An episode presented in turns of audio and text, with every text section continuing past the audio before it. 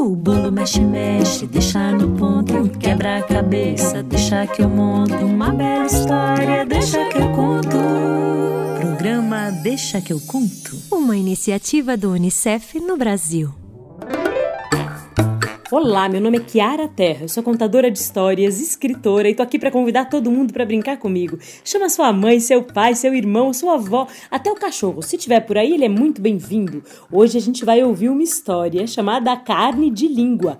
Você já ouviu falar dessa carne? Já comeu alguma vez? Ah, não, não, não, não é carne de língua de vaca, não, é uma carne de língua muito misteriosa.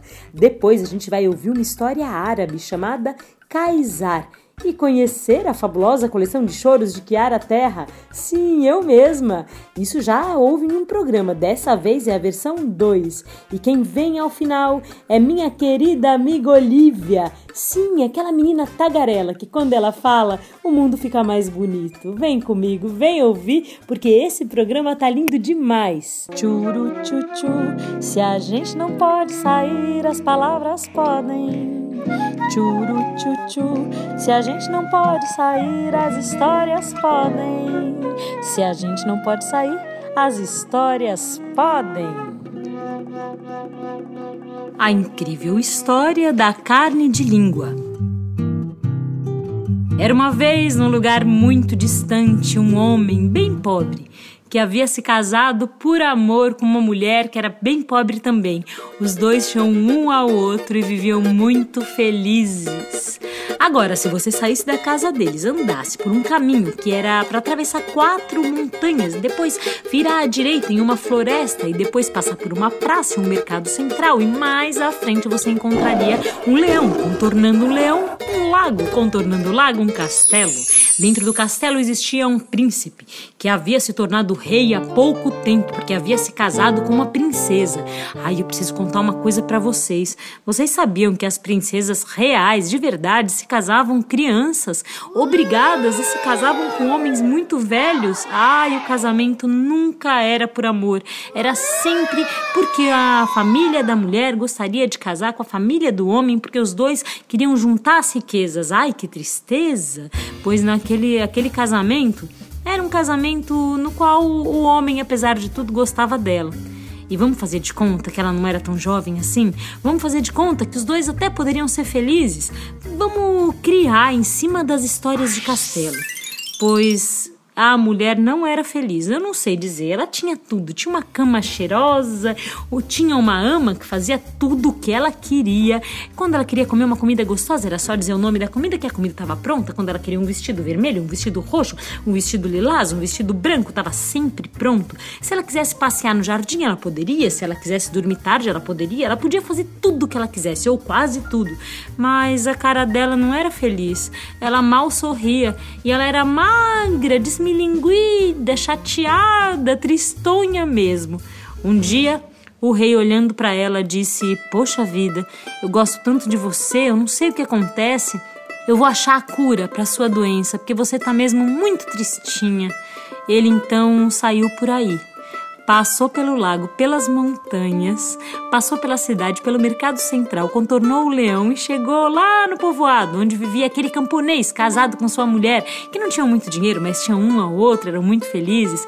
Ele olhou tudo, todas as pessoas, ele chamou a atenção àquela mulher. Sim, porque ela não tinha muito dinheiro, nem vestidos chiques e nem podia fazer o que quisesse, mas ela era tão bonita, corada, feliz, ela tinha olhos brilhantes. Sabe aquela pessoa pessoa que você olha e parece que ela tá sempre satisfeita, empolgada, inteira, interessada nas coisas e curiosíssima. Ele se encantou com ela e conversou com o camponês, o marido, e disse: Mas como é que vocês vivem? Ah, ele contou que trabalhavam muito, que acordavam muito cedo, trabalhavam juntos, depois almoçavam, dormiam e depois trabalhavam de novo, que não tinham nem sábado nem domingo, que aquela era a vida deles. E o rei ficou muito impressionado. Falou: Mas como é que ela consegue ser tão feliz? Ah, o marido disse disse é que lá em casa nós dois comemos carne de língua. Ele falou: carne de língua? Que que é isso? Pronto, ficou com aquela pulga atrás da orelha. Chegou no castelo, anunciou para todo mundo: Eu quero carne de língua. Ninguém sabia o que era isso. Ah, bom, carne de língua deve ser carne de língua de vaca. Mandaram matar uma vaca bem grande, bem bonita, com uma lingona comprida que mugia. Oh! É, pois ele fez a carne de língua, picou, temperou, ficou deliciosa. A mulher comeu e no dia seguinte continuava tristonha, assim desenxabida, chateada, andando mancambúzia, como diria minha avó, pelos cantos. E ele viu que aquela carne não adiantou. Ele falou: vai ver que não é de vaca, vai ver que é carne de língua de galinha. Mandou matar 40 galinhas, pegou a língua de todas elas, picou, fez um ensopado, fez uma canja, deu pra mulher, a mulher tomou tudo que já aguentava mais. No dia seguinte estava lá murcha, macambúzia, chateada. Ah, ele falou assim: não dá. Deve ser língua de avestruz, pois comeu de avestruz, comeu de peru, comeu. Mas toda a língua que existia, até a língua de pardal, disse que ele deu para ela, mas ela não melhorava. Ah, então ele resolveu voltar na casa do camponês. Atravessou quatro montanhas, passou pelo rio, passou pelo leão, passou pelo povoado, pelo mercado. Chegou. Quando chegou, ele disse: Ô, senhor camponês, o senhor me falou um negócio que não tá valendo, não. E ele olhou para o lado e viu que enquanto ele falava com o camponês, a mulher do camponês estava cantando lá na cozinha, passando um café, porque tinha acabado de, do dia de trabalho, já era noitinha. E ele disse: Já sei, vamos fazer uma coisa? Eu vou deixar minha mulher aqui por uns tempos, eu levo a sua para casa. Lá pro castelo, depois a gente destroca. Quem sabe aqui, esses ares frescos, a mulher não melhore? Aí o camponês falou: Pode trazer, pode trazer. Agora não leva minha mulher, não, que eu gosto tanto dela. Ele falou: não, não, não, eu tenho que ser feita a troca, porque eu quero estudar essa mulher, quero saber cientificamente por que, que ela é tão feliz. Ele falou: tudo bem, então vá só um fim de semana. E ele fez a troca. O fim de semana, a mulher do rei passou na casa do camponês e a mulher do camponês lá no castelo do rei. Na segunda-feira, na hora de destrocar, a mulher do rei estava faceira, parecia mais corada, já recebeu o marido dando risada, contando piada, tava feliz demais. E a mulher do camponês? É, é isso mesmo que vocês estão pensando, tava murcha, macambúzia, até emagreceu um pouco, o olho nem brilhava mais. Ele destrocou rapidinho, levou a mulher dele pro castelo e perguntou que carne foi que você comeu lá. Ele falou: Ah, aquele dia não tinha carne, não. A gente comeu só umas torradas e um pouco de legumes. Ele achou aquilo bem estranho. E não demorou dois dias para ela voltar a ficar tristonha de novo. Já a mulher do camponês, só de voltar para casa, já estava boa. E continuou bonita, felizona. E aí o rei resolveu perguntar pela última vez para o camponês: Ô camponês, eu amo tanto minha mulher. Me diz aí, o que, que acontece com a sua? Por que, que ela é assim, tão feliz, tão satisfeita com ela mesma? E o camponês disse: É que aqui nós comemos carne de língua. Aí o rei começou a chorar. Então me explica que carne de língua é essa? E ele disse: Carne de língua é tudo que a gente pode falar um com o outro. Aqui a gente canta trabalhando, a gente canta quando anoitece, a gente canta para festejar que amanheceu o dia. Aqui a gente conversa sobre a vida. Aqui minha mulher me conta sobre as fases da lua, sobre como é que se planta e como é que se vê a semente virar fruto de novo. Aqui a gente conversa sobre o que a gente sente, o que a gente pensa, sobre as coisas que a gente descobre, a gente conversa sobre o futuro, a gente conversa sobre quem já esteve na nossa vida e não está mais, a gente conversa sobre tanta coisa, seu rei, que a gente vai sonhando junto e essa conversa vai virando uma carne suculenta que alimenta não o corpo, mas alimenta o coração, a imaginação, o pensamento e principalmente a alegria. A cara do rei só não caiu porque a barba estava pregada segurando. Ele pegou seu cavalo e disparou para o castelo. No caminho ele pensou que ele mal conversava com a sua mulher. Ele não sabia o que ela sonhava, nem o que ela desejava da vida. Ele também, ninguém conversou com ele quando ele era pequeno, é porque quando uma pessoa naquela época nasce, já era predestinada a ser rei, já tinha um destino todo traçado.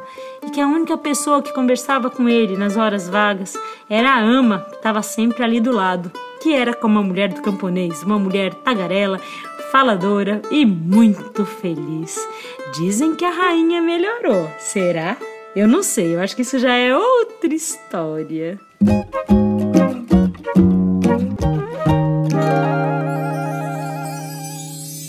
pessoal! Eu sou a professora Sêmia Alchaar e hoje vou contar para vocês uma história muito legal.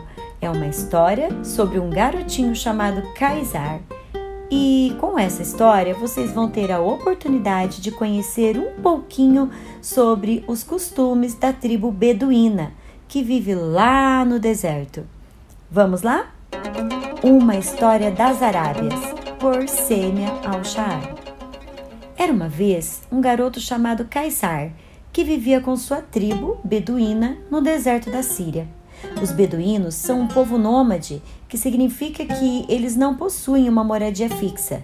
Eles vivem em tendas levantadas por eles, normalmente próximo a oásis. Oásis são regiões com algumas vegetações e também água potável, água própria para ser consumida. Eles vivem do comércio e de trocas, criam cabras e camelos. A tenda de Kaysar tinha 6 metros de comprimento e 3 metros de altura. Sua estrutura era feita de madeira. Ela era dividida em duas partes.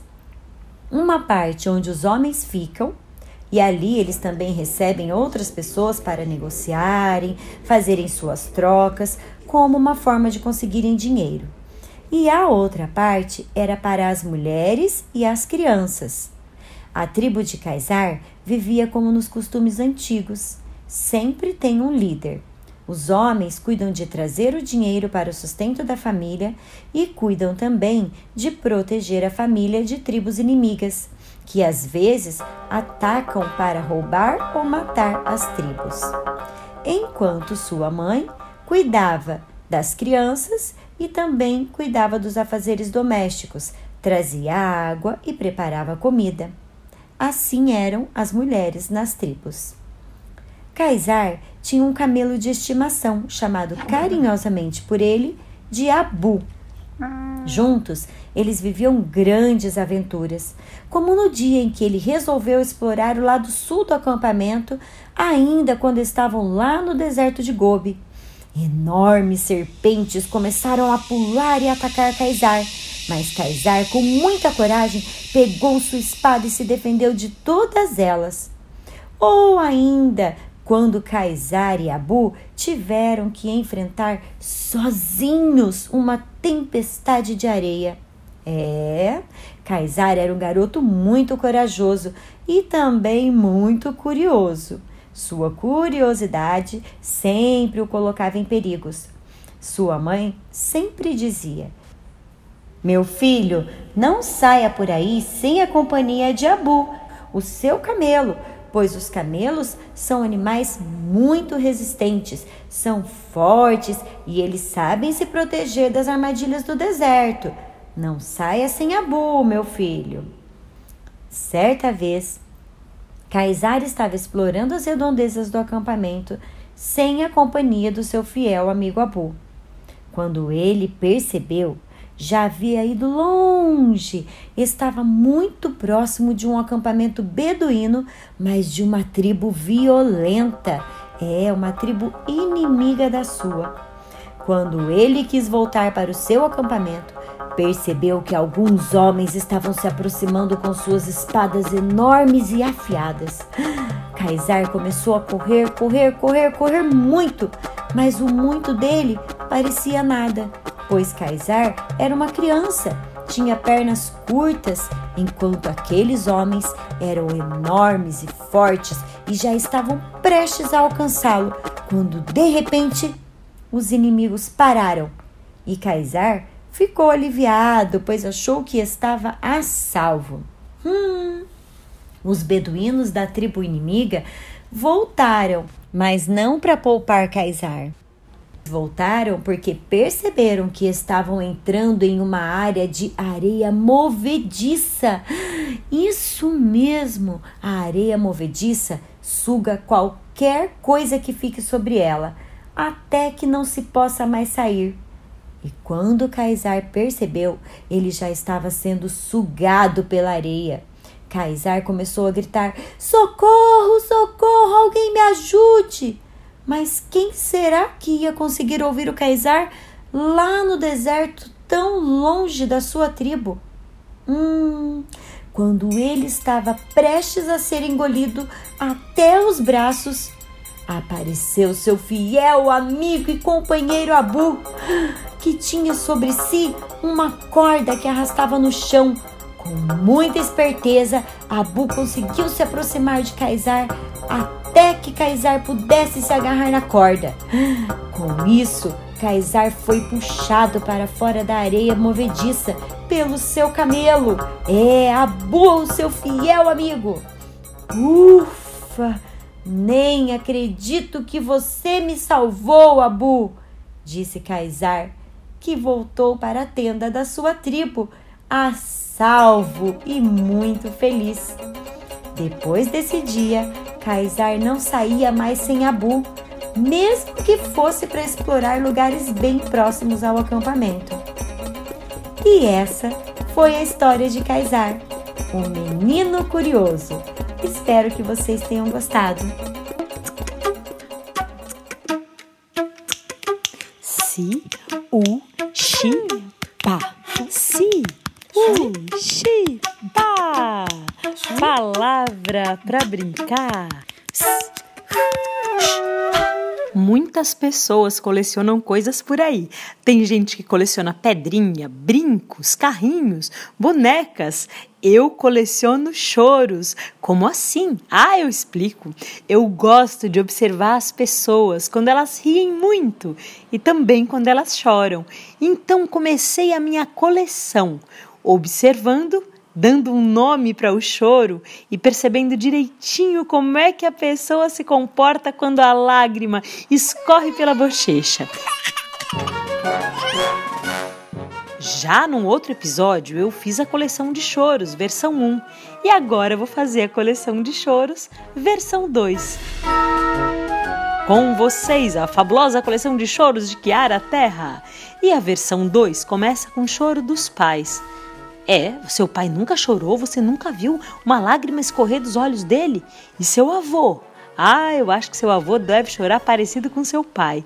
Os homens, eles choram silenciosamente.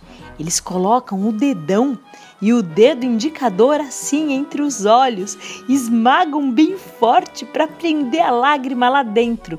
Mas as lágrimas são teimosas como água de cachoeira e escorrem num choro danado, um choro quietinho, um choro de pai. A mãe não, a mãe chora, às vezes muito escandalosamente, porque ela está muito brava. Sua mãe já chorou assim? Eu chamo de choro da mãe estressada. É porque a mãe vai guardando choro enquanto ela pensa na comida, na compra, na limpeza da casa. Ela pensa em todas as coisas por todas as pessoas ao mesmo tempo, lá do passado até o futuro, que nem aconteceu ainda, mas ela já está imaginando como é que vai acontecer. E às vezes ela fica tão cansada, tão cansada que ela chora assim. Ela primeiro avisa, abre a porta e diz: Eu vou avisar vocês, eu não tô boa hoje. Eu só vou ao banheiro tomar meu banho. Não quero ninguém batendo na porta. Se cada vez que eu ouvisse a palavra mãe eu ganhasse 10 centavos, eu tava rica. Vai tomar seu banho agora, porque eu tô mandando. Enquanto você morar comigo, você vai me obedecer. Se você não arrumar suas coisas, eu vou pegar uma vassoura, vou varrer seu quarto, vou jogar tudo no lixo, porque eu não tô aqui para criar gente sem educação e sem noção. Sabe, gente, eu tô no meu limite. Lá em casa ninguém colabora, lá em casa tudo sou eu. Eu quero ver o dia que eu morrer. Como é que vocês vão se virar sem mim? Um dia você também vai ser mãe e pai, e vocês vão dar valor a tudo que eu fiz nessa vida. Ah, nessa hora sua mãe chora, um chororô bem grande e largo. Eu acho que só tem uma coisa a fazer: chegar bem junto dela, pedir desculpas pelas vezes que você podia ter ajudado mais, podia ter ajeitado as coisas e não fez, e principalmente dizer para ela: eu tô do seu lado, mãe, para sempre. Olhe, olhe, olhe, Olivia, olha o mundo. Um minuto. É, deixa eu falar uma coisa. Sabia que.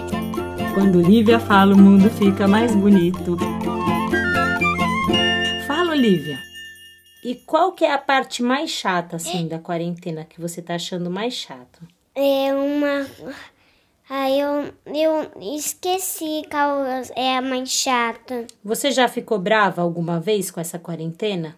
Algumas vezes. E os adultos já ficaram chateados algumas vezes com a quarentena? Já. As minhas filhas, olha, estão muito bravas com a quarentena, porque elas queriam muito ir nas festas.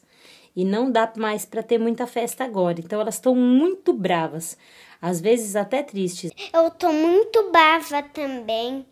E deixa eu falar uma coisa: a única coisa que eu faço ter alegria é poder ver filme e e brincar e ver deixar que eu conto e ouvir música e brincar com a minha família e poder comer coisa, comidas feitas de casa.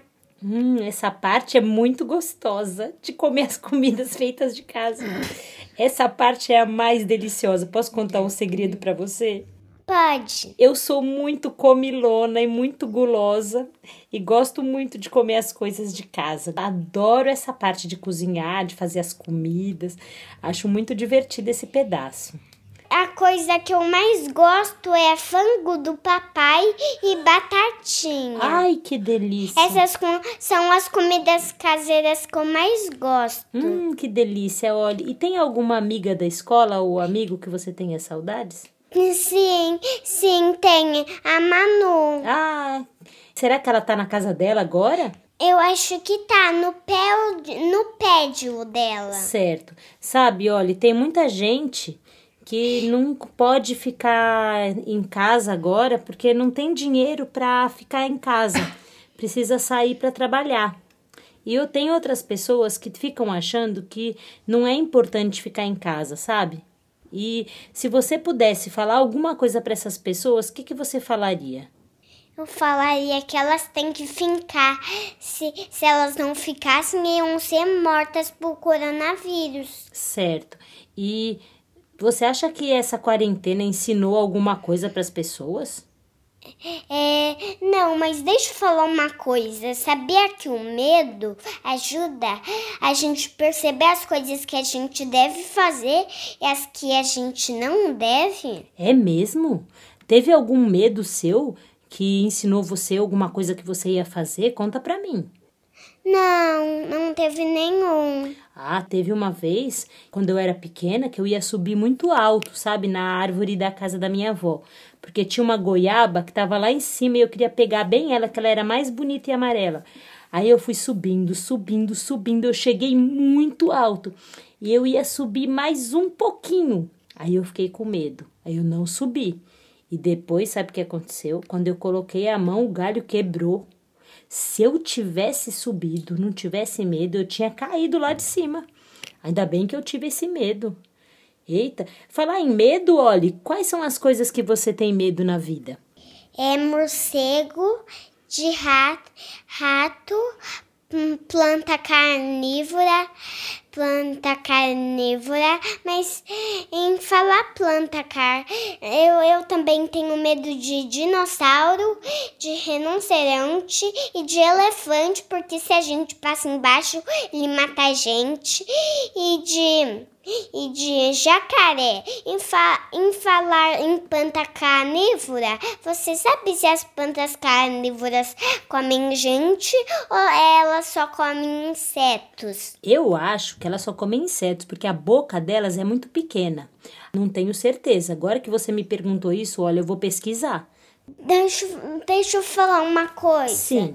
É, sabia que eu tinha encontrado uma frutinha desreconhecida lá, lá no meu quintal? É mesmo? Como ela era? Ela era quando quando não estava madura, ela era verde. Quando estava madura, era roxa. Quando Lívia fala, o mundo fica mais bonito.